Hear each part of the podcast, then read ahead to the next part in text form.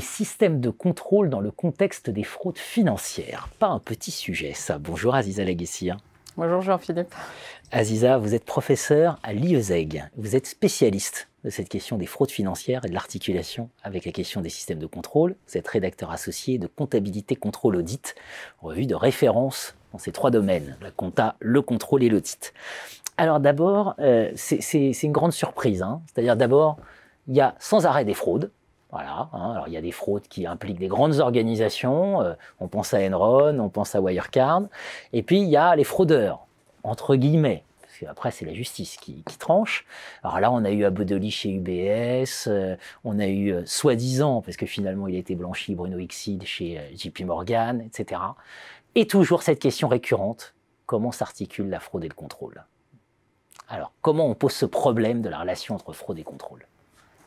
Alors, le problème du, contrôle et des systèmes de contrôle euh, dans le contexte de la fraude, il est souvent posé de la manière suivante euh, défaillance, inefficacité des systèmes. Euh, on essaye d'améliorer, on essaye de, de, rendre plus complexe. On est souvent, dans la littérature en tout cas, sur une amélioration technique des systèmes. Par ailleurs, on, a un certain nombre, et la plupart des travaux, sur une approche qui se focalise sur le fraudeur et le comportement du déviant. Hmm. Voilà. Avec euh, une focalisation sur un individu qui serait déviant, et donc le fraudeur est un individu qui ne se comporterait pas euh, comme il le faut, et donc pas comme les autres. Hmm. Voilà. Avec euh, une référence au triangle de la fraude, qui est très focalisé sur l'individu, la responsabilité de l'individu. La responsabilité de l'individu. On rappellera en droit que le droit ne connaît que la responsabilité individuelle d'ailleurs. Hein. Ça peut peut-être être, un élément euh, à creuser. Euh, alors justement, ce fraudeur, il est isolé, c'est le grand débat, toujours. Est-ce qu'il est isolé ou est-ce qu'il est le fruit d'une culture, d'une organisation, d'un collectif qui le pousse à la fraude? C'est un peu ça le grand débat. Le grand débat, et pour l'instant,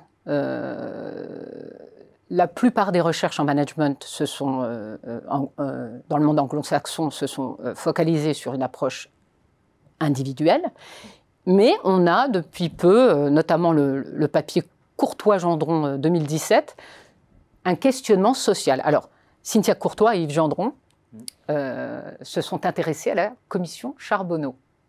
La commission Charbonneau au Québec, c'est une investigation sur une fraude à grande échelle. Et leur recherche porte sur justement pourquoi autant de fraudeurs et comment s'est développée une identité, une culture de la fraude dans euh, les marchés publics euh, au Québec. Et c'est une étude très intéressante parce qu'elle ouvre la voie sur une prise en compte du contexte social collectif du fraudeur. Et donc, si on adopte à ce moment-là une, perspective sociale, on se rend compte que le fraudeur est souvent amené ou il a l'opportunité de frauder parce qu'un contexte lui permet de frauder, parce qu'il perçoit, à tort ou non, que c'est bon pour lui, pour le groupe, et qu'il est en droit de le faire. Hmm. Voilà. Hmm. Dans vos recherches, vous évoquez euh, l'idée d'un découplage organisé des, systèmes de des contrôle. systèmes de contrôle. Alors là, je vais me permettre de vous citer. J'ai lu dans, certains de vos travaux euh, que le contrôle de gestion, les systèmes de contrôle ne serviraient à rien. Hmm. Ou qu'ils inciteraient à la triche, euh, euh, avec l'exemple de, des budgets chez Jensen. Alors, dans un papier récent avec, avec mon collègue, nous nous posons la question suivante est-ce que les systèmes de contrôle ne servent à rien? Est-ce qu'ils sont inefficaces ou est-ce qu'ils servent à autre chose? Et ce qu'on essaye de mettre en avant, c'est le concept de découplage organisé, c'est-à-dire un découplage de l'utilisation des contrôles, c'est-à-dire des contrôles qui ne fonctionneraient pas euh, euh, qui n'auraient pas la fonction de, de prévenir ou d'empêcher la fraude, mais qui auraient une fonction de montrer à l'extérieur qu'on répond à un certain nombre de régulations. Donc le contrôle ou les systèmes de contrôle ne servent pas à rien, hmm. ils servent à peut-être à autre chose que ce qu'on peut bien penser. Bien sûr. Il y a toute la question de la compliance derrière. Hein. Exactement. Hmm.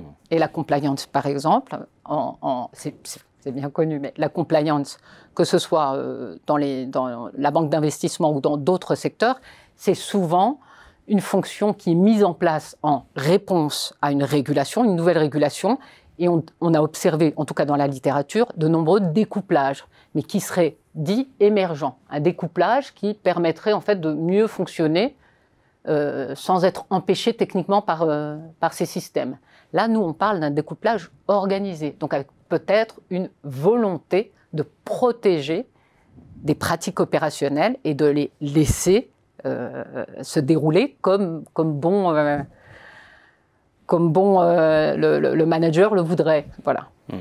Comme m'avait dit un jour Gérard Charot, que nous, que nous saluons s'il nous regarde, en cyclisme, quand on veut se doper, voilà, il vaut mieux avoir en façade quelque chose qui permet en coulisses de se doper. C'est un peu ça l'idée aussi. Hein. Oui, oui. C'est, ça rejoint en fait l'idée de, de, gestion des, des, impressions et de façade de façade organisationnelle.